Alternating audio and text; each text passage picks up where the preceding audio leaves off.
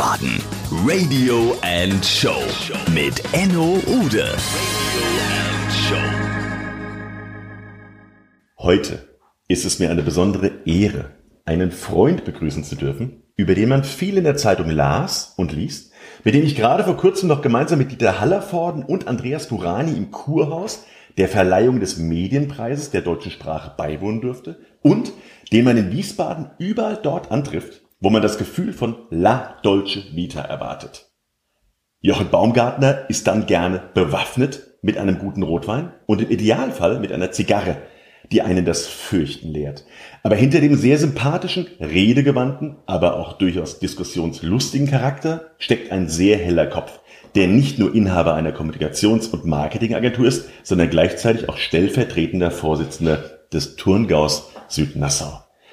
Vielen Menschen in Wiesbaden aber ist er durch sein Engagement für das Stadtmuseum, dem Umsetzen der Idee des Taunusstraßenfestes und seiner Netzwerkveranstaltung Early Bird bekannt. Er ist in Wiesbaden gemeinsam mit Michael, genannt Membo Müller, seit kurzem übrigens auch genannt der Bembel Müller, der sicherlich auch noch zu Wort kommen wird, eines der schlagkräftigsten und eloquentesten Duos der Stadt und kennt diese wie wenige andere. Ich kenne Jochen schon seit vielen Jahren. Wir haben schon viele dufte Herrenabende im kleinen und durchaus auch gelungenen Veranstaltungen im Großen hinter uns gebracht und fragt nicht wie. Und auch wenn er erst um 22 Uhr aus dem Flieger aus Russland stieg, um 23 Uhr war Jochen zum Abschluss Rotwein auf der Wiesbaden 1D AWL, ganz zur Freude seines damals flügge werdenden Sohnes Moritz, der dann auf der gleichen Party weilte. Diese Liste könnte ich nun ewig ausführen, aber nun lassen wir ihn doch selbst zu Wort kommen. Toll, dass ich bei dir hier zu Hause sein darf. Hier ist er nämlich, himself, Jochen Baumgartner. Hallo Jochen. Hallo Enno. Wiesbaden. Family and Friends. Family and Friends. Jochen, was für ein langes Intro. Dabei habe ich sehr viele wichtige Dinge weggelassen, weil ich ja möchte, dass die Menschen da draußen, unsere Wiesbaden Radio und Show Community, von dir selbst die Dinge erfahren und sich ein Bild machen können, was hinter dem Namen und dem Bild aus der Zeitung so steckt. Und deshalb, lieber Jochen, gehen wir gleich in die Vollen, wollen aber erstmal wissen, was dich eigentlich vor Jahren nach Wiesbaden verschlagen hat. Erzähl doch mal.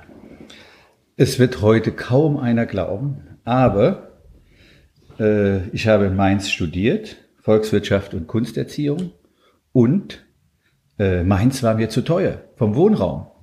Äh, heute wird man das nicht nachvollziehen können, aber damals die großen Wohnungen in Wiesbaden am, am Ring waren einfach viel, viel günstiger wie in Mainz irgendwelche Studentenwohnungen. Insofern habe ich gedacht, naja, ich hatte natürlich auch hin und wieder mal nach Wiesbaden geschaut, äh, mehr im kulturellen Bereich, aber ansonsten war ich natürlich viel in Mainz unterwegs, in den Studentenkneipen. Das hat es ja in Wiesbaden gar nicht so gegeben, aber äh, dann habe ich eine sehr günstige Wohnung äh, gefunden in der Frankenstraße. Frankenstraße ähm, bin ich jetzt ab und zu auch nochmal. Du hast eben gesagt Turnerbund. Ähm, dort ist das äh, der Tonverein die Eintracht beheimatet schon ewig in der Helmundstraße. Also dieses Eck verglichen zu damals vor fast 30 Jahren hat sich natürlich total geändert. Aber insofern äh, mein Einstieg dann in Wiesbaden war gar nicht so schlecht. Äh, um die Ecke war das T14. Ich meine, die älteren Wiesbadener unter uns werden das noch kennen. Mike vom T14. Legendärer Platz für Jazzmusik.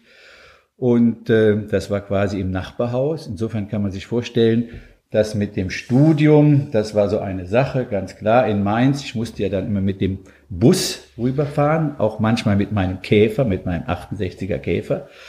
Aber die Spritkosten waren doch damals auch nicht so günstig. Insofern habe ich dieses studentische Ticket gehabt. Und dann habe ich natürlich Frankenstraße. Auf der anderen Seite geht's ins Westend, was sich natürlich auch geändert hat heutzutage. Äh, da gab's dann ähm, das Kneipchen, das legendäre Kneipchen. Und dort habe ich dann gekellnert äh, mit meinem damaligen schon, habe ich ihn kennengelernt, äh, Freund Tom Spalleck der das Kneipchen mitbetrieben hat, mit dem ich auch später, kommen wir vielleicht nachher noch zu, auch gemeinsam eine Firma dann gegründet habe und betrieben habe, eine Filmproduktion. Äh, und das Kneipchen war so ein Melting Pot der damaligen Zeit ähm, im Westend. Äh, viele werden das sicherlich auch, muss ich wieder sagen, die älteren Bumerang waren wir natürlich oft.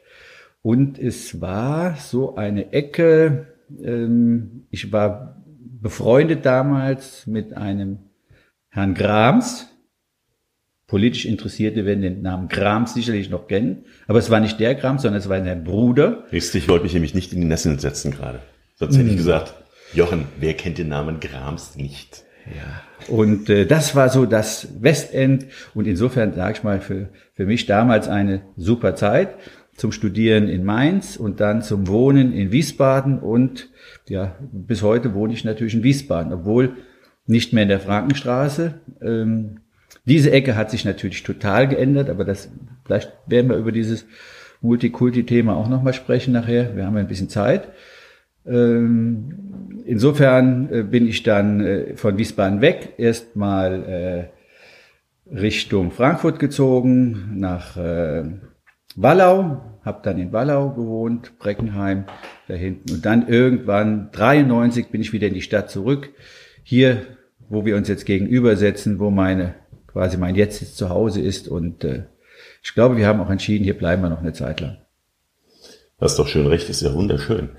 Und wenige Jahre später hast du dann mit Michael Membo Müller aber auch schon den Early Bird gegründet. Ist das richtig? Ja, Early Bird.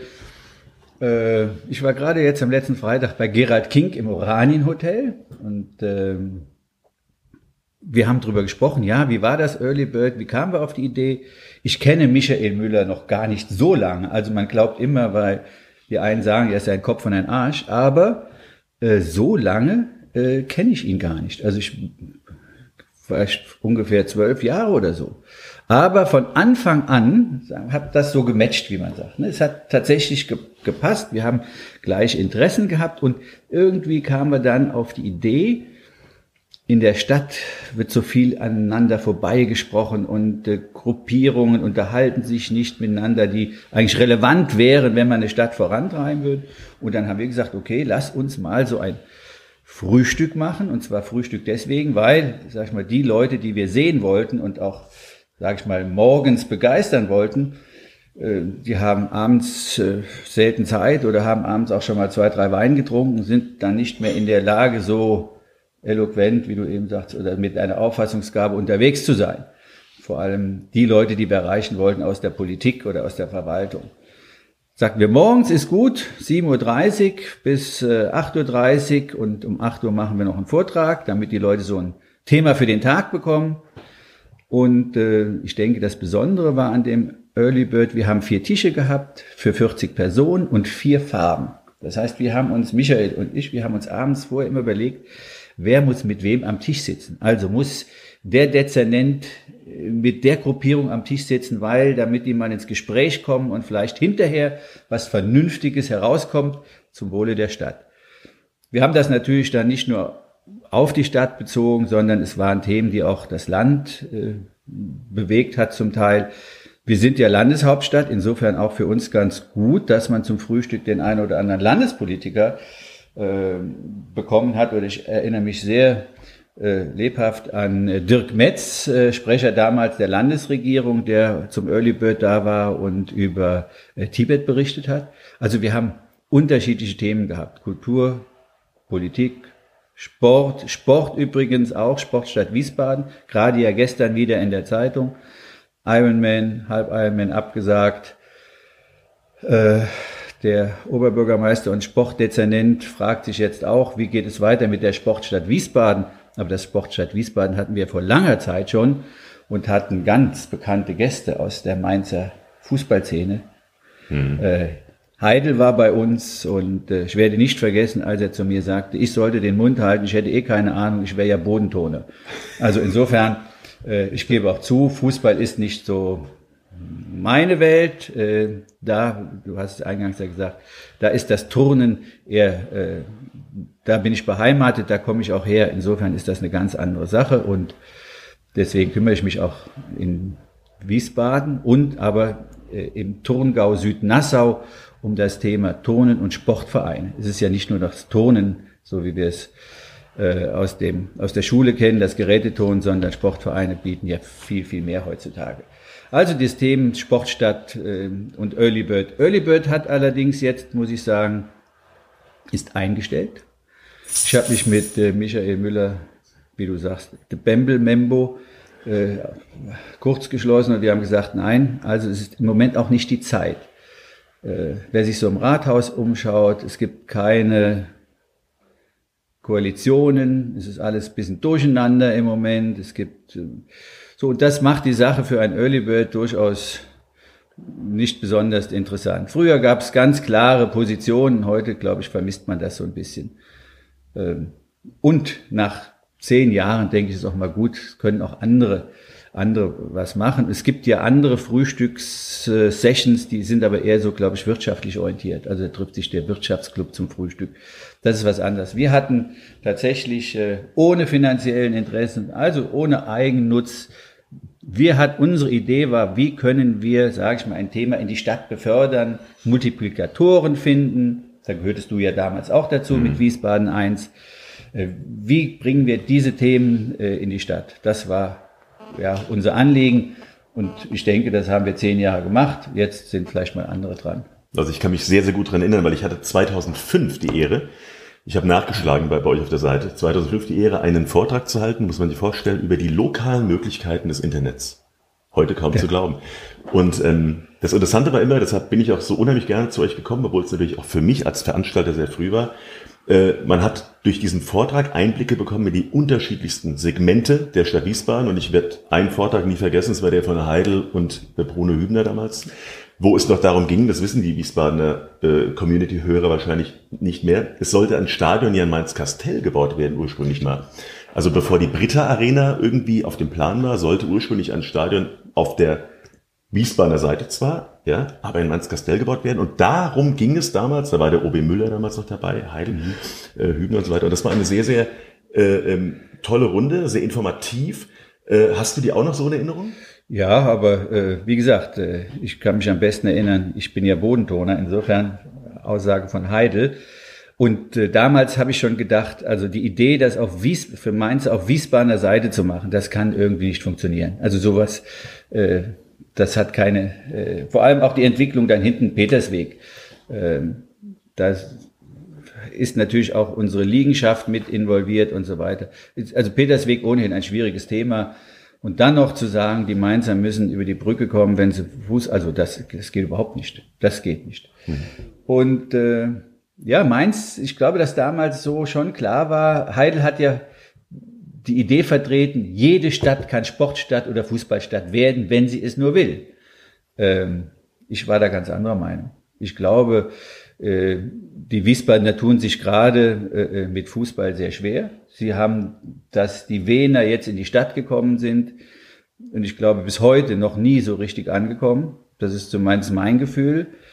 Ähm, und wenn ich dann, und da bist du ja viel mehr im Thema, und wenn ich dann sehe, wie viele Zuschauer so im Schnitt dann da sind, dann fragt man sich so diese Begeisterung, die andere Städte, wie jetzt Darmstadt, mhm. entfachen, das ist Wiesbaden sehr schwierig. Also das hat aber auch mit der Bevölkerungsstruktur in Wiesbaden zu tun. Das muss man auch sehen. Hm. Also die, die Wiesbadener sind an und für sich äh, mehr so empfangend unterwegs. Also mehr so die, die Leute, die gerne sich, äh, ja, sage ich mal, rezeptiv unterwegs sind. Äh, sich begeistern, mitmachen, irgendwo Fankultur aufbauen, ist ganz schwierig. Ich war ja auch äh, sehr zu Beginn, muss ich sagen, mit Achim Exner ähm, in dem Thema Volleyball unterwegs, also VCW. Und äh, Volleyball entspringt oft den Turnvereinen. Also wo kommen denn die Volleyballvereine her? Die Volleyballvereine traditionell, und ich habe ja selbst lange Volleyball gespielt. Ich habe hier bei Schwarz-Weiß Wiesbaden Volleyball gespielt. Ich habe in Wallow Volleyball gespielt. Ich habe in Trier, wo ich herkomme, meine Heimat, äh, Tonverein Erang, wo mir quasi mein Turnerisches in die Wiege gelegt worden ist, da habe ich Volleyball gespielt. So, also insofern war es klar, dass ich mich irgendwann auch dafür interessiere, wie ist das in Wiesbaden. So. Und äh, mit Michael Müller haben wir versucht, das war noch am, in der Halle am Ring, äh, mit unserer Early Bird Connections mal so das ein oder andere äh, neue Gesicht in die Halle zu bekommen. Weil es gab, äh, das kann man ganz offen sagen, Politiker in der Stadt, die gesagt haben, du, das hat, macht der Rote Achim, da, haben, da gehen wir gar nicht hin. Also, und das muss man sich vor einer Wahl durchaus mal überlegen, wenn ich eine Sportveranstaltung habe und da 800, 900 Leute in der Halle sind, ob ich mal mein Gesicht zeige oder ob ich auf einer Position beharre, die eigentlich dämlich ist. Äh, weil es geht um Sport, es geht nicht um Politik. Und äh, ja, wir haben Veranstaltungen dann auch in der Halle gemacht, aber das war noch zur Zeit Achim Exner. Das war der ganze äh, Beginn. So, ich war im, immer der Meinung, dass äh, ja, ein Potenzial da ist für Volleyball, aber nie in der Größenordnung, die vielleicht äh, eine neue Halle rechtfertigt, so wie sie jetzt da steht. Und ich glaube, am Ende des Tages wird es auch so sein. Ähm, es gab äh, in, Darmstadt ähm, Ligaspiele auf höchstem Niveau, Europa-Ligaspiele der Frauen-Volleyball. Zuschauerzahlen 2100. So, da muss man sich überlegen, wie kommt eine Stadt auf die Idee und sagt, also, wir haben im Schnitt immer so 700 bis 1100 Zuschauer gehabt in der Halle beim Volleyball und wir kommen jetzt dann auf eine Zahl von 3000. Wo sollen die in Wiesbaden herkommen? Eine ganz banale Frage. Wenn die schon nicht zum Fußball gehen und Volleyball ist ja nochmal eine Randgruppe, nicht im Fernsehen so vertreten, nicht in der Öffentlichkeit so vertreten. Äh, harte Arbeit, das in, unter die Leute zu bringen. Aber man hat natürlich eine Halle gebaut und da war ich schon als Tongau-Vorsitzender immer, sag ich mal, leicht nervös, weil es immer hieß, es ist die VCW-Halle und ich habe gesagt, das kann nicht sein, es ist eine städtische Halle und die Stadt muss die Hoheit haben und die Stadt müsste eigentlich eine Halle bauen, die unabhängig ist von den Höhen und Tiefen eines Vereins. Weil jeder weiß, das geht mal gut und dann gibt's schlechte Zukäufe, das ist ja ein Business, das war ja auch mal äh, mit einer kurzen Insolvenz belegt. Ähm, und dann sagt man, also wenn ich dann schon 50 Millionen eine Halle baue, dann muss die so für Breitensport angelegt sein, dann muss die für andere so. Und leider ist es in dem Falle nicht ganz so gelungen. Also es gibt Sportveranstaltungen, die, wie zum Beispiel Turnen, die können in der Halle gar nicht stattfinden. Es gibt keine Bodenverankerungen zum Beispiel für ein Reck. So, würden wir jetzt mal äh, unseren neuen äh, Goldmedaillengewinner Hambüchen einladen, sagen, pass mal auf, du kommst jetzt nach Wiesbaden und machst mal hier in der, unsere Prachthalle, das ist die beste Halle in der Stadt, stell mal dein Reck hin und mach und zeig uns mal, was du gemacht hast. Unmöglich, geht nicht, es gibt keine Verankerung. So, und das sind solche Dinge, wo ich denke, ein bisschen kurz gesprungen, vor allem bei dem vielen Geld, was man für die Halle ausgegeben hat. Mhm. Jetzt kennen wir beide uns ja schon auch schon bestimmt 12, 13, 14 Jahre. Und ähm, früher warst du für mich immer sehr, sehr politisch. Ich habe mittlerweile so ein bisschen das Gefühl, dass du dich im Moment gerade ein bisschen aus dem Wiesbadener Geschehen rausziehst und stattdessen auch mal ganz gerne unter anderem mit Early Bird Teilnehmern auf dem Golfplatz äh, zu finden bist. Aber gerade bei den aktuell politischen Themen, sowas wie den Rhein-Main-Hallen oder der OFB-Deal, juckt's dich dann nicht noch in den Fingern, deine Meinung zu teilen? Wiesbaden. Reklame. Reklame. Und nun mal was in eigener Sache. Solch ein Podcast macht tierisch Spaß. Aber solch ein Podcast lebt eben auch nicht von Luft und Liebe alleine. Es braucht Unternehmen oder Menschen hinter den Unternehmen, die an solch neuartige und innovative Formate wie beispielsweise das eines Podcasts glauben und es von Anfang an unterstützen. Solch ein Unternehmen ist das Autohaus Marnet. Mit dem Autohaus Marnet habe ich beispielsweise schon bei Wiesbaden 1 die Clubmeile auf der Wilhelmstraße gestemmt, die Gipfeltreffen-Partys, und es waren einige, mit zwölf DJs im Marktgewölbe unter den Blumen gerockt und ja, die Abschiedstränen liegen mir noch nah.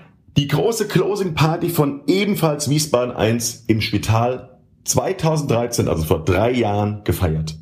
Lange Rede, kurzer Sinn. Das Team um das Autohaus Manet war immer parat, wenn es Wiesbaden helfen konnte, etwas Innovatives und Neues zu kreieren und mit Menschen wie mit mir auch mal Neuland zu betreten.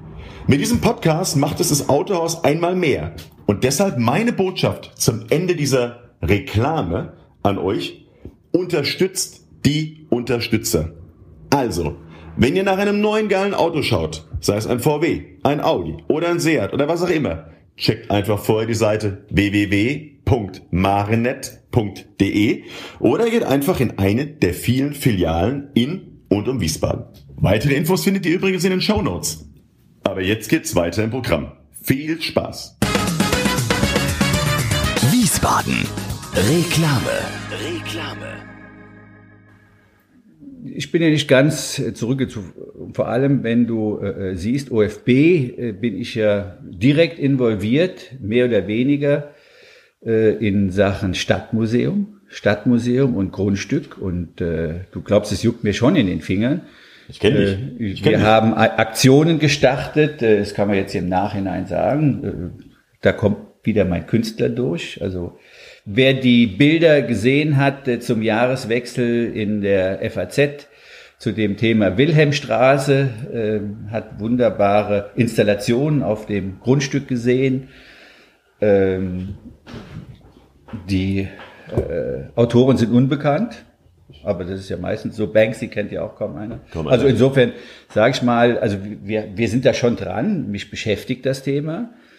Äh, Ich verstehe allerdings dann halt doch die Politik nicht mehr in dieser Stadt. Und da muss ich sagen, ich hatte früher viel mehr Lust, auch mit der Politik in der Stadt zu sprechen. Die Lust ist mir schlichtweg nicht, ist nicht mehr da. Ich will nicht sagen vergangen, aber sie ist nicht mehr da, weil äh, die Situation im, im Rathaus, äh, glaube ich, recht festgefahren ist. Also es ist, äh, wenn wir dann schon über Politik sprechen, ähm, ich war ja jetzt äh, bei der Wahlparty am, am Wahlabend im Rathaus, äh, als die AfD gutes Ergebnis eingefahren hat. Äh, und wenn ich dann sehe, wie die Parteien umgehen mit einem solchen Ergebnis, ähm, da frage ich mich schon, die haben den Knall nicht gehört. Die haben es einfach nicht gehört. Und das geht halt so weiter. Ne? Die Überlegungen, jetzt zum Beispiel den Magistrat zu vergrößern, da frage ich mich, wie lange muss man noch weitermachen äh, in der Bevölkerung, bis das jeder verstanden hat, dass sie eigentlich am Bürger vorbei agieren. In vielen, vielen Themen mittlerweile. Ob das jetzt die Straßenreinigung war und so weiter. Also es gibt so viel, da frage ich mich, das ist mir zu aufreibend. Also ich habe auch nicht die Zeit, das muss ich auch sagen, wir kommen vielleicht nachher nochmal auf das Berufliche. Äh, Direkt. ich habe ja immer gedacht, das wird weniger im Beruf, aber es wird bei mir immer mehr offensichtlich. Und äh, ich habe auch nicht die Zeit, mich so intensivst damit zu beschäftigen. Aber es gibt natürlich Kernthemen. Ein Kernthema ist für das Thema Stadtmuseum. Wir haben jetzt, bin ich leider nicht da, morgen Abend die Eröffnung. Morgen Abend äh, ist der äh, 9.9. Da ist die Eröffnung des Stadtmuseums am Markt. Ein für mich Provisorium, sage ich auch ganz klar. SAM, ne? SAM habe ich gestern gelesen. Sam, SAM. Sam, Stadtmuseum am, Am Markt, Markt. so kann man das ausdrücken. Äh, ein Provisorium, ich erinnere mich an eine Veranstaltung im Valhalla äh, zu dem Thema äh, Kultur, Museumslandschaft.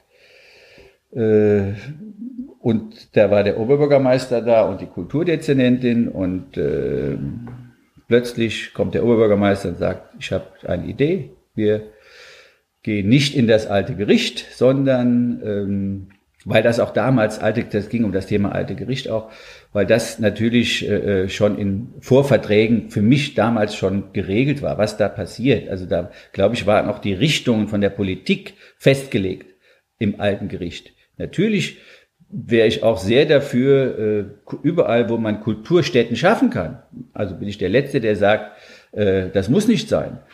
Äh, aber auf der anderen Seite, wenn da Verträge da sind, äh, mit, äh, und das, die Hoheit lag beim Land, und das Land hat die Verträge gemacht, dann wird es schwierig, würde ich sagen. Und insofern, der Oberbürgermeister kam dann bei dieser Veranstaltung von Sensor, das war dieses, auch quasi, wo wir gedacht haben, so eine Frühstücksveranstaltung, guck mal da, das hat doch, das ist sonntags morgens, so eine Frühstücksveranstaltung vom Sensor.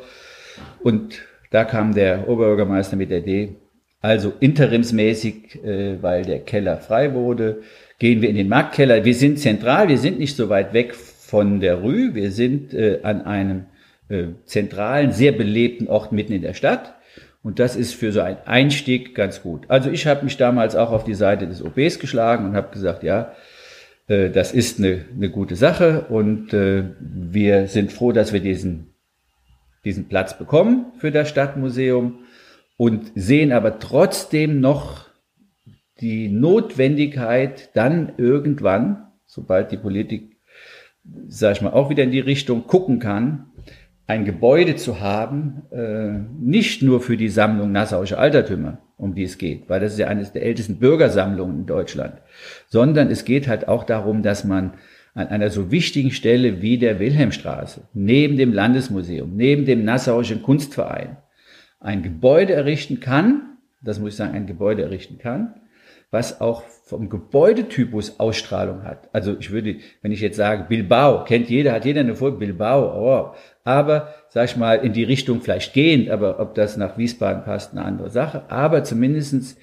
ein Gebäude, wo auch Wert drauf gelegt wird und wo auch investiert wird, weil im Umkehrschluss jetzt die Diskussion um ein Hotel, also wenn ein normaler Hotelbau, und wir sprechen dann von drei, vier Sterne Hotel, da ist die Investitionssumme klar. Die haben eine Zimmeranzahl, die haben eine Zimmerrendite, die, die, man kann sich genau ausrechnen, wie viel man in ein Gebäude stecken kann, um über eine gewisse äh, Investitionszeit einen Return zu bekommen. So. Insofern sehe ich da wenig herausragende Architektur. Und für mich, und da glaube ich, bin ich nicht der Einzige in der Diskussion, war ganz wichtig, an diese Stelle muss auch eine herausragende Architektur und wenn wir, und ich bin jetzt seit, ich glaube, also mitgegründet natürlich Förderverein Stadtmuseum, aber äh, ich denke seit zehn Jahren Vorsitzender, vorher Herr Naumann.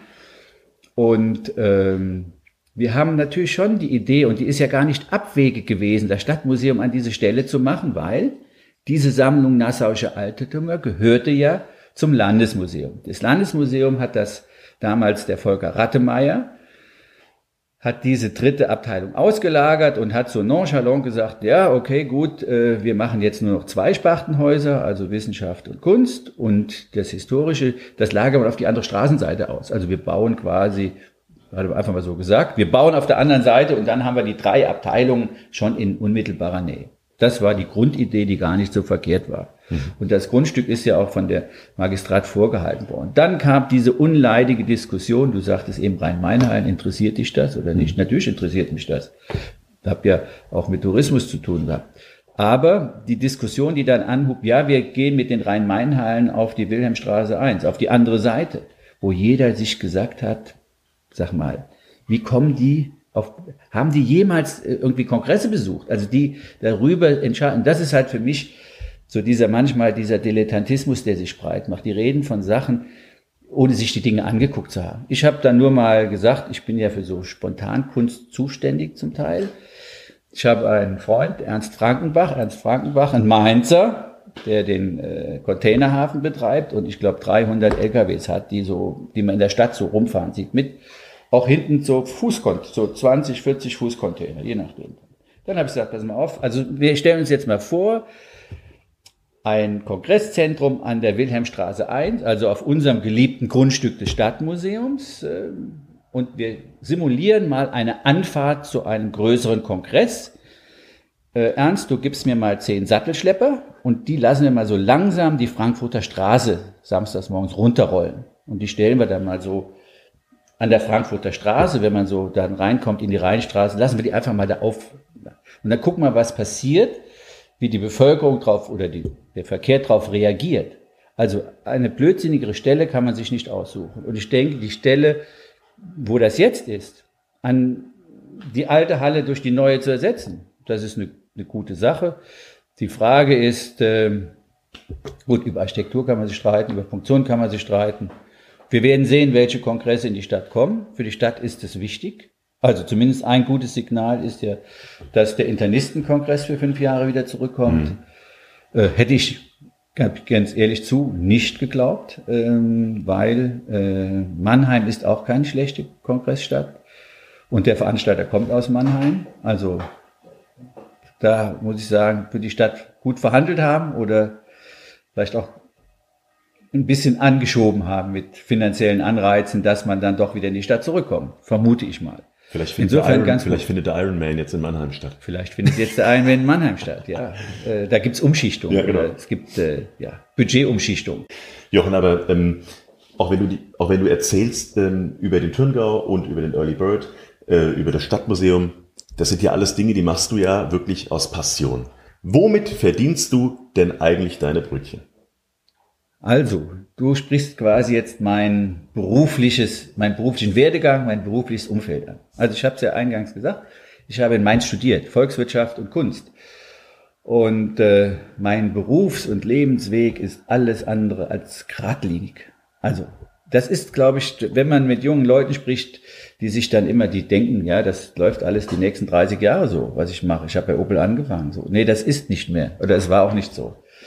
Äh, ich habe mich ja immer für Kunst interessiert und äh, habe deswegen Kunst studiert. Das Zweitstudium hat mich Geld gekostet, was ich nicht mehr hatte. Also musste ich was überlegen, was, wie, wie kommst du zu Geld? Und Im Kunststudium, äh, ich habe es gerade äh, meinem Freund, der vielleicht auch nochmal zu, Spruch- zu Wort kommt, Uli Schneider, Uli Schneider, der die legendäre Pferdenacht organisiert und sehr viel im Pferdesport macht und sonst in Wiesbaden sehr engagiert ist. Wir waren in Mainz am Kirchgarten. Da habe ich gesessen und habe gesagt, da war früher ein Geschäft für Künstler und Zeichenbedarf. Schweineteuer. Also hat so ein Döschen Farbe, sieben, acht Mark gekostet, hat keiner gehabt. Und da haben die Leute immer ein bisschen geklaut. Und er gesagt, hier, das, das, das Klauen ist keine Lösung, wir brauchen das Material günstiger. Dann habe ich an der äh, Uni äh, im Fachbereich Kunsterziehung so einen Schrank bekommen und habe da Ware eingelagert und habe das an die Studenten vertickt. So, und ich habe da angefangen mit Künstlerbedarf zu handeln. Das endete dann, äh, und die Wiesbadener kennen es vielleicht noch, zumindest die sich mit Kunst beschäftigen oder aus der Agenturszene oder aus der Architekturszene, die Firma Farbton gegründet. Farbton war am Blücherplatz, also ich bin schon im Westend geblieben, am Blücherplatz und ähm, wir haben eröffnet, als die Fachhochschule eröffnet war. Das war 92, würde ich mal sagen, 92. Ja. Ich habe so ein schlecht rückwärts gewandtes Gedächtnis, weil ich immer in die Zukunft gucke. Also Ja. es ist so Aber rückwärts 92, gewandtes. 92 war ein Jahr vor meinem Abi, also da bist du noch gut im Rennen. Bin ich noch gut im Rennen? gut im Okay. Rennen. Also, und wir haben dann gesagt, ich habe gesagt, also, okay, jetzt öffnet die äh, Fachhochschule für Gestaltung und Design und die brauchen Material und wir machen mit der Öffnung da am Blücherplatz machen wir unsere Farbton auf. Farbton. So, das endete dann irgendwann mit äh, drei. Ich hatte dann ein Geschäft in Mainz, ein Geschäft in äh, Wiesbaden und eins in Frankfurt in der Junghofstraße. So, bin dann immer hin und her und habe Material eingekauft in Brüssel, in äh, also belgische Leinwände für die Künstler und in England und Wie alt warst du da? Nur so für die Hörer draußen. so, so 30, um die 30. Ich habe relativ lange studiert, so bis 27. Naja, wenn man zwei Studien macht, dann hat noch nicht die Zeit, das alles so zu machen. Und, äh, und habe dann aber parallel auch schon Agenturgeschäft ein bisschen betrieben, Grafikdesign, Marketingberatung, immer im Hinterhaus in der Blücherstraße. Wir haben vorhin den Laden gehabt, in der Hinterha im Hinterhaus die Agentur. Wie gesagt, da habe ich ja gearbeitet mit äh, Tom Spalek im Kneipchen bedient. So und der Tom war in der Filmbranche unterwegs. Äh, schon sein Vater hat für United International Pictures PR gemacht und so. Und irgendwann kam die Idee, ja, sag mal hier, du bist auch so in der Agenturszene, du kennst ja alle, äh, da ist eine, eine Filmproduktion, die ist äh, insolvent, wollen wir die nicht zusammen kaufen? Ich habe gesagt, ach komm, Tom, dann war noch, war noch der Alfred Bayer dabei, komm, dann machen wir das. Also habe ich dann noch nebenbei eine Filmpro, die, heute- die gibt's ja heute noch, BSB Film und TV. Okay. Baumgartner, Spalek, Bayer. Ah, Da okay. kommt der Name auf. Jetzt kommt der. BSB. So, insofern die Filmgeschichte hat mich auch immer gereizt. Ist ja halt auch ein bisschen was künstlerisches, aber viel mehr Kauf für mich immer. Ich bin eigentlich der Kaufmann. Mhm. Deswegen erstes Studium Volkswirtschaft, Kaufmann. Äh, Im Grunde bin ich schon immer Kaufmann gewesen und habe mich auch als Kaufmann, als ehrbaren Kaufmann, auch ein guter Begriff mittlerweile, muss man sich schon drüber nachdenken, was ist der ehrbare Kaufmann. Aber ich habe mich immer so gefühlt und habe immer mehr die kaufmännische äh, äh, Seite des Geschäfts auch gesehen. Natürlich muss man Geschäft auch mit Leidenschaft betreiben, sonst wird's nichts. Also das ist ja das. Aber kaufmännisch darf man natürlich das auch nicht vernachlässigen. Und äh, ich habe dann Farbton verkauft und habe äh, mich von BSB gelöst, also Film, TV. Aber BSB Communication Group habe ich weiter behalten. Und BS, was war denn BSB Communication Group? Wir haben Marketingstrategien äh, im, in verschiedenen Industriebereichen gemacht. Marketing und auch klassische Werbeagentur. Äh, Im Tourismusbereich, wir haben für, ich habe für das indische Fremdenverkehrsamt gearbeitet, für Tunesien, für Griechenland, also sehr viel Tourismusbereich. Und ein anderes Bereich war der Bereich Medizin, also Medizin, äh, ich würde nicht sagen Pharmaprodukte, aber so äh, Nahrungsergänzungsmittel haben wir einige Kunden gehabt in dem Bereich. Und was mich also heute noch fasziniert und seit schon lange nicht losgelassen hat, ist der Bereich äh, der Verfahrenstechnik. Also ich habe Kunden aus dem Bereich der Verfahrenstechnik gehabt. Das ist so erklär Zuliefer, das, erklär das Zuliefer, Zulieferbetriebe für Zementindustrie. Äh, und das Ganze nennt sich eigentlich äh, Schüttgutindustrie. Heute, also es ist Schüttgutindustrie. Alles, was mit schüttbaren Gütern zu tun hat. Ich erkläre das immer sehr einfach. Äh, dieses Thema ist, äh, es gibt drei Aggregatzustände. Äh, flüssig, Liquids im Englischen, Gas und ist Feststoffe. So, und wir beschäftigen, und ich beschäftige mich seit ja fast 30 Jahren schon immer über verschiedene Kunden, die wir in der Agentur hatten, mit dem Thema Feststofftechnik, Feststoffverfahrenstechnik. Aber dann, wenn man in so der Agenturszene, und die kannte ich ja auch, oder hast sie durch Farbton natürlich sehr gut, die, die Wiesbadener Agenturszene, die Ups and Downs, die mhm. Gründungen und Schließungen kennengelernt und habe natürlich nicht nur in Wiesbaden, sondern wir haben ja auch national gearbeitet in Köln, äh, RTS Riga, Stuttgart und äh, äh Brasilhaus Bremen. Und ich habe dann irgendwann kam ich zu dem Punkt, da war ich vielleicht auch so um die 40, 45, wie kannst du als Werber alt werden? Ganz schwierig. Ganz schwierig. Ein Werber wird nicht alt. Na, scha schau dich mich an. Ja, du bist ja ein junger Hüpfer. Ach so. Also, aber wie viel, wie viele Leute gibt's noch um die 60 in Werbeagenturen oder um die 65? Wie hm. viel gibt's denn dann noch? Und dann kommst du irgendwann an einen Punkt, das war auch zum Beispiel mit der BSB Film und TV, wo ich gesagt habe, du fährst nach Köln, sitzt bei RTL, dir gegenüber sitzt ein 20-Jähriger, du bist jetzt 40 und der erklärt dir, wie Fernsehen geht.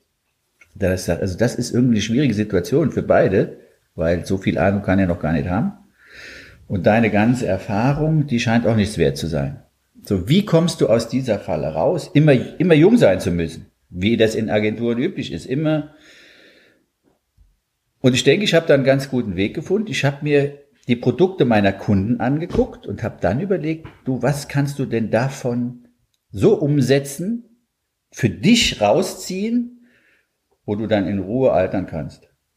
Ohne den Stress zu haben, immer mit irgendwelchen Junior Art Direktoren und so, da, also die, die immer alles erzählen. Jetzt geht das ganze Format langsam ein wenig dem Ende zu. Ich brauche noch mehr private Dinge von dir.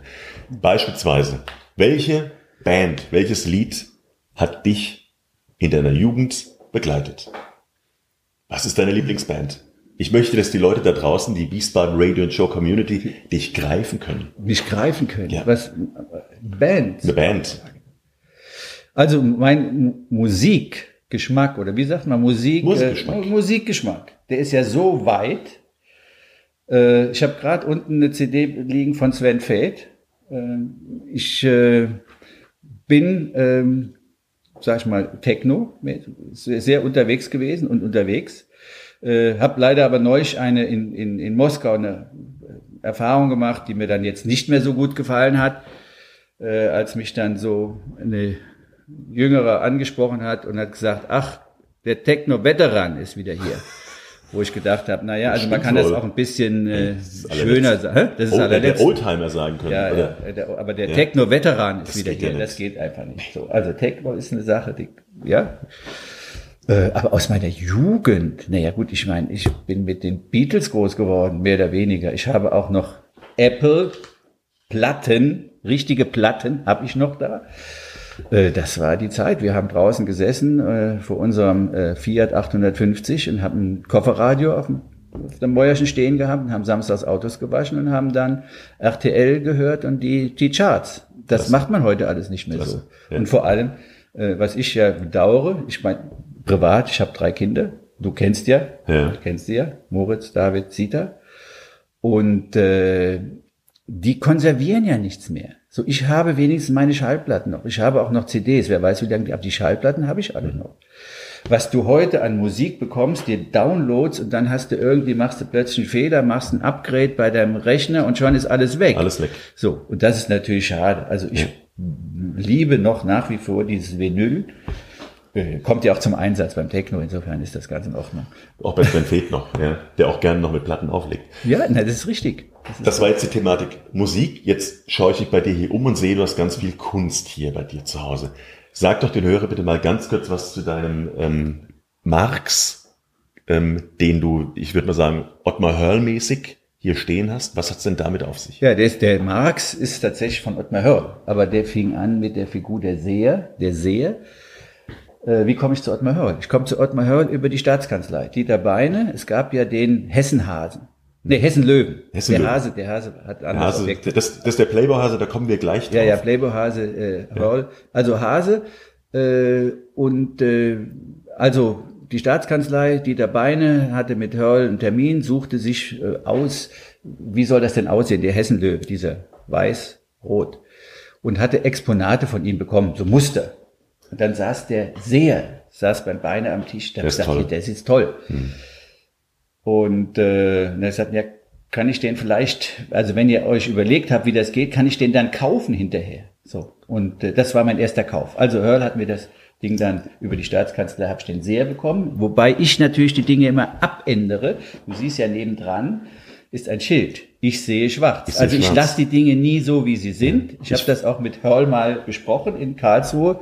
Ich gehe ja regelmäßig zu den Artshows und habe gesagt, ja, ich ändere die Dinge. Also mir gefällt der sehr gut, aber ich brauche, ich habe noch ein anderes Schild, da steht drauf, ich sehe rot, kann man ändern. Ja.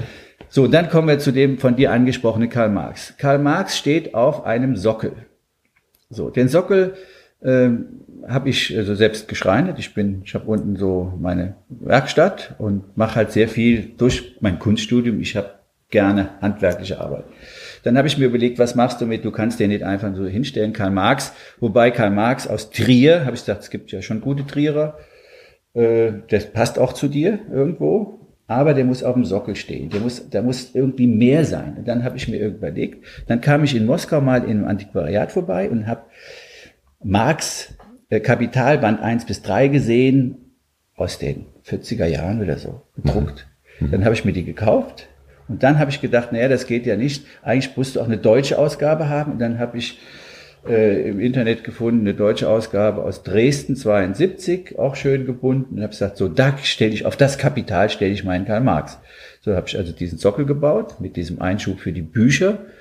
Und da steht jetzt äh, Karl Marx Auf äh, seinem Kapital. auf seinem Kapital und schaut auf eine äh, Seifendose von Hörl, äh, auf der Unschuld steht. Die müsste eigentlich auch da noch liegen. Aber der Karl Marx schaut rüber auf Ähm, Mao, Mao, ja. ja. Und zwar Mao habe ich mal gekauft, äh, vielleicht zehn Jahre her oder 15, keine Ahnung, in Shanghai. Äh, mehrere alte Plakate. Also mich hat die Plakatkunst, Chines hat mich immer fasziniert. Jetzt ist das Papier natürlich nicht so gut, aber das ist auch eine her herausragend, das ist ein Original, herausragend. Das, der Rahmen in der Taunestraße gefertigt, hat, Sehr gut. äh, ja, hat das, glaube ich, 50-fache gekostet. ja. Aber in der Aber, Taunusstraße. ja. aber der Wert insgesamt, es gibt dieses äh, Poster, gibt es noch einmal, das habe ich aber erst hinterher festgestellt, in New Orleans im Museum. Mhm. Also dieses, es gibt nämlich aus dem Taschen, vom Mhm. Taschenverlag, Taschen kennt auch jeder, der sich mit Kunst beschäftigt. Wird verlinkt in den Show Notes. Ja, Taschen, der hat äh, ein, äh, ein, ein Buch über chinesische Plakatkunst. So, da taucht das auch auf. Also da habe ich Glück gehabt, irgendwie war das verfügbar. Sehr schön, Jochen. Wir machen, wir machen jetzt zum Abschluss noch ein paar Quick and Dirty Fragen, nenne ich sie. Ja, weil wir haben jetzt ja einiges an Informationen von dir bekommen. Und deshalb würde ich gerne von dir wissen, ähm, auf welches Lied tanzt du am liebsten mit deiner Frau Lizzie? Ihr solltet das Gesicht mal sehen. Jetzt solltet ihr mal das Gesicht Ja. sehen. Also, die Lissy sagt, die, Doch, die- sagt, ja- die, die sagt Tanzt die ja, mit dir überhaupt? äh, wir haben einen, äh, erinnere ich mich sehr gut, wir haben mal äh, einen Tanzkurs besucht gemeinsam mit den Götzfrieds, Ja. äh, weil wohl beide nicht so äh, fit waren. Wir wollten zum Ball des Weins und haben wir gesagt, ja, also eigentlich können wir so nicht hingehen. Äh, vor allem diese Tänze wie, wie, wie Rumba, Walzer, Cha-Cha-Cha, Rumba, Walzer. Cha-Cha, das ist ja alles nicht meins. Ich habe gerade eben ganz deutlich gesagt, äh, Techno, Techno-Tanz ist äh, Mit- individuell, Single, singulär. Single, ja. Und das kann ich schlecht mit Lissy tanzen, aber ähm, wenn wir tanzen, nein, es gibt keine. Wir tanzen nicht. Also nicht Roland Kaiser und auch nicht Marianne Rosenberg und auch nicht Helene Fischer. David, wer ist der? David Getter oder sowas. David Getter, das machen, das ist Ne, wer hätte das, wer hätte das gedacht? Ich werde der Herr die Lizzie mal fragen. Ähm, drei Tage Bart oder rasiert bei dir? immer so drei Tage. Manchmal rasiere ich das kürzer, manchmal länger, aber, aber ich schon ewig mich nicht mehr komplett rasiert. Mein Gesicht äh, hat die letzten 30 Jahre keiner mehr richtig gesehen. Beim nächsten Thema Rotwein oder Whisky würde das ja auch äh, reinspielen. Da brauchst du nur darüber zu gucken. Also du schau auf das Regal, du siehst Ja. es, äh, es ist auch Whisky da, Ja. es ist aber äh, Rotwein, klar. Habe ich mir ein eigenes Rack gebaut. Also ich wow, habe ich ja gesagt, so habe ich mir selbst ein Rotweinregal, habe ich gesehen mal irgendwie, wie das aussieht. Hab gedacht, das brauchst du. Habe es mir gebaut, liegt auch guter Rotwein drin. Aber ich bin auch bekennender Wodka-Trinker. Ja. Das ist natürlich, wenn man in Russland unterwegs ist, kein äh, keine große Sache, aber äh, es gibt ja Leute, die sagen, Wodka, das schmeckt alles gleich. Da muss ich sagen, Leute, wir machen mal eine Wodka-Probe zusammen und dann zeige ich euch, dass Wodka ganz unterschiedlich schmecken kann. Oder werde ich bei den Shownotes auch die Adresse gleich angeben, wo man unangemeldet beim Jochen auf die Wodka-Probe vorbeikommen kann. Jederzeit, 24-7. Äh, was uns zur nächsten äh, Frage bringt. Kochst du gerne? Ja, ja, ja. Du, du hast ja eingangs erwähnt, wir haben uns hier schon getroffen Ja. zum Männerabend und äh, ich bereite jetzt, jetzt kann ich dir schon sagen, das Herbstessen vor. Nein. Vielleicht stehst du dann auch auf der Gästeliste, müssen wir mal schauen. Ja, wenn ich mich hier noch gut äh, verhalte. Und äh, ja, dann koche ich und äh, besonders gerne Fleischiges. Und äh, Lissy ist ja halbe Italienerin, also es gibt bei uns immer Nudeln. Und aber Sauerkraut und Fleisch, das ist nicht so das, was die Italiener so mögen. Also da bin ich zuständig. Also ich mache dann Fleisch, Sauerkraut, deftiges, kaufe dann, äh, wenn ich aus Alf, Alsfeld komme, vom Tonverband, da gibt's die Aale Wurst Ach, und da gibt's die Kartoffelwurst, und die Super. kaufe ich dann ein und dann bringe ich das hierher und dann mache ich mir mein Essen. Ja, das, das verlinken wir auch. Und wo wir beim Essen sind, würde ich gerne zur letzten Frage kommen. Ähm, empfiehl doch bitte mal den Wiesbaden Radio und Show Community Hörern da draußen drei deiner Lieblingsgastronomen. Lieblingsgastronomen oder Lieblings, ja, also, Gastronomie. ähm, da kann ich ja nur sagen, Gastronomie. Ich bin äh, im zweiten Wohnzimmer. Das ist äh, bei Cem Yolders und äh, bei Patrick, also in der Ente und in der, in der Entenbar. Ähm, das hat aber damit zu tun, das ist auch so, wie kommt man, wenn man irgendwie in die Stadt reinkommt, das ist für mich so zum Absager. Abends kommst du in die Stadt rein, dir fällt überhaupt nichts ein, wo kannst du hingehen? Also mir fällt nichts ein, rechts zu Käfers oder sonst, sondern du kommst am Naserhof vorbei, parkst und du bist schon direkt in deinem Wohnzimmer. Äh, da stimmt halt auch alles. Also da stimmt, äh, ich meine, äh, Cem ist eigentlich der beste Türke in Wiesbaden. Kann man ihm gerade so sagen. Ist er. Ganz Wir, wir lieber verlinken ihn über Facebook gleich. Ganz lieber Freund, ganz lieber Freund. So, also das, das mag ich besonders, aber äh, Lisi Italienerin. Äh, wir gehen äh, sehr gerne in die Taunusstraße. Taunusstraße ist sowieso eine, sage ich mal, meiner Lieblingsstraße, obwohl jetzt leicht im Abwind. Äh, da gehen wir zu Da Enzo, kennen wir auch schon lange. Ein super Koch, muss man sagen. Früher war die Bedienung, hatten sie abends immer so Kräfte, die waren nicht so fit, aber vom Essen her sensationell. Und dann halt äh, gehe ich auch gerne zum Bruno in Weinstefan, mal so. Aber ansonsten ähm, gehen wir nicht mehr, das muss ich jetzt auch dazu, nicht mehr so viel aus in der Stadt wie früher. Wir treffen uns viel mehr mit Freunden mittlerweile, wo wir gemeinsam irgendwas kochen und essen. Also das, äh, auch da hat sich vielleicht so ein bisschen, es gibt ein bisschen Abstand dann zu der Szene. Jochen, an dieser Stelle sage ich ein mega Dankeschön für deine Zeit hier an einem Donnerstagmorgen um 11 Uhr bei ganz, ganz tollem Sonnenschein. Äh, danke dir für deine ehrlichen Antworten, dass du die Antworten auch so toll geteilt hast mit ganz, ganz vielen Zuhörern draußen. Und ich sehe, also dir brennt noch was auf den Lippen, aber äh, ich möchte erst einmal die letzte Frage stellen, wie können die Leute mit dir Kontakt aufnehmen? Wenn einer sagt, hey, das hat mir gefallen, was der Jochen gesagt hat, können die dich anmailen oder über Facebook? Wie macht man das bei dir am besten? Über Facebook, über, äh, ich habe gesagt, Ton, Ton hat eine Webseite, Äh, der Tongau, der Förderverein Stadtmuseum hat eine Webseite. Dort sind sogar zu meinen Telefonnummern hinterlegt. Zum. Also, äh, wenn man, man, heutzutage, wie geht man vor? Ich möchte wissen, wo wohnt der Enno? Was mache ich?